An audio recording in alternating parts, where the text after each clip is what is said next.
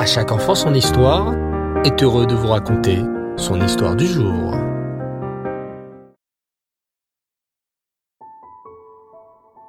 Bonsoir les enfants et Reftov, content de vous retrouver. Vous allez bien? Baou Hachem. Alors aujourd'hui, exceptionnellement, nous allons pas raconter la suite des aventures d'Eliaou Hanavi, mais parler plutôt d'un immense tzaddik dont on fête Saïloula ce soir, le 20 Tevet. Je suis sûr que vous avez déjà entendu parler de ce tzaddik. Oui, ce grand tzaddik s'appelle le Rambam. Le Rambam était un immense tzaddik qui a écrit beaucoup de livres.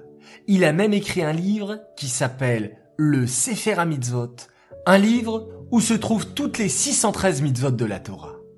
Et nous, avec à chaque enfant son histoire, nous avons le plaisir de les étudier ensemble tous les matins.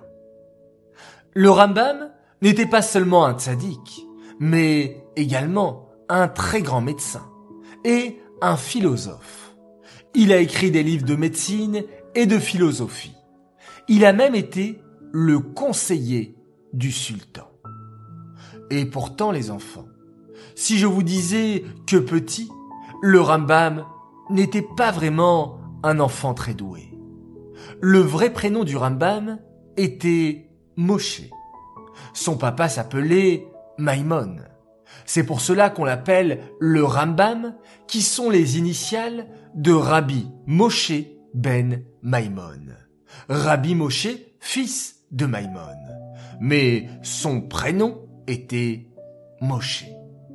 Alors le petit Moshe n'a pas eu une vie facile. Tout petit déjà, le petit Moshe, qui deviendra plus tard le célèbre Rambam, devint orphelin de mère.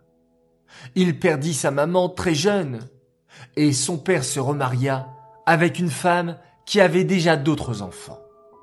Tous les jours, le papa de Moshe étudiait la Torah avec les enfants de sa femme qui étaient déjà grands. Ces enfants étaient très doués pour l'étude de la Torah. Ils arrivaient bien à étudier. Mais quand le papa s'asseyait avec le petit Moshe pour étudier avec lui, le pauvre Moshe ne comprenait rien. Son papa avait beau lui répéter, lui expliquer, le petit Moshe ne retenait rien à ses leçons. Un jour, il étudiait comme à son habitude avec son papa, mais son esprit était fermé il ne comprenait rien à la Torah que son père lui apprenait. Le papa de Moshe perdit patience et lui cria dessus, en pensant que s'il faisait un peu plus d'efforts, il réussirait. Le petit Moshe, très triste, attendit que la nuit tombe pour que personne ne le voie, et sortit de sa maison en cachette. Bon, j'ouvre une parenthèse les enfants, mais surtout, ne pas prendre exemple sur cela, jamais sortir en cachette de sa maison. Mais le petit Moshe donc est sorti de sa maison et se dirigeait vers la choule qui était juste à côté de lui.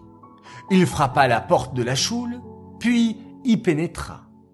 La choule était vide, éclairée par de simples bougies. Le petit Moshe se dirigea vers le Haron à Kodesh, là où se trouvaient les précieux siffrés Torah. Et devant les siffrés Torah, il se mit à pleurer et prier de tout son cœur. Hachem, je t'en prie, tu sais combien j'aime ta Torah, mais j'ai beau essayer, je n'arrive pas à la comprendre. Je t'en prie Hachem, ouvre mon esprit et mon cœur pour mieux comprendre ta Torah. Cette défi-là, venue du fond du cœur brisé d'un petit enfant juif, ne resta pas sans réponse. Hachem écouta la téfila de Moshe, qui vit soudain les portes de la Torah s'ouvrir devant lui. Plus tard, il comprit si bien la Torah qu'il devint le célèbre Rambam et écrivit des livres de Torah qu'on étudie encore aujourd'hui. Alors ce soir, c'est la Iloula du Rambam.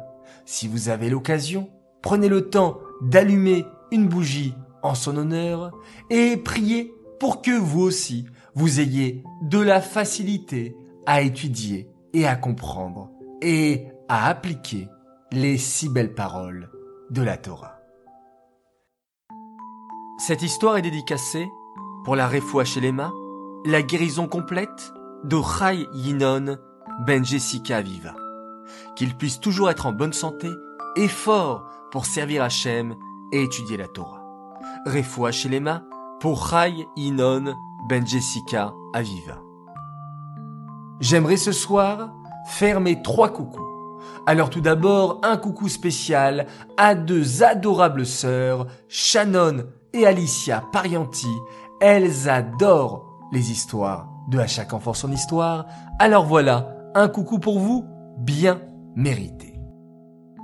Deuxième coucou pour des enfants merveilleux qui, eux aussi, nous écoutent tous les soirs et qui aiment particulièrement les histoires de nos tzadikim, alors dédicace spéciale à Arié et Judith Wattenberg.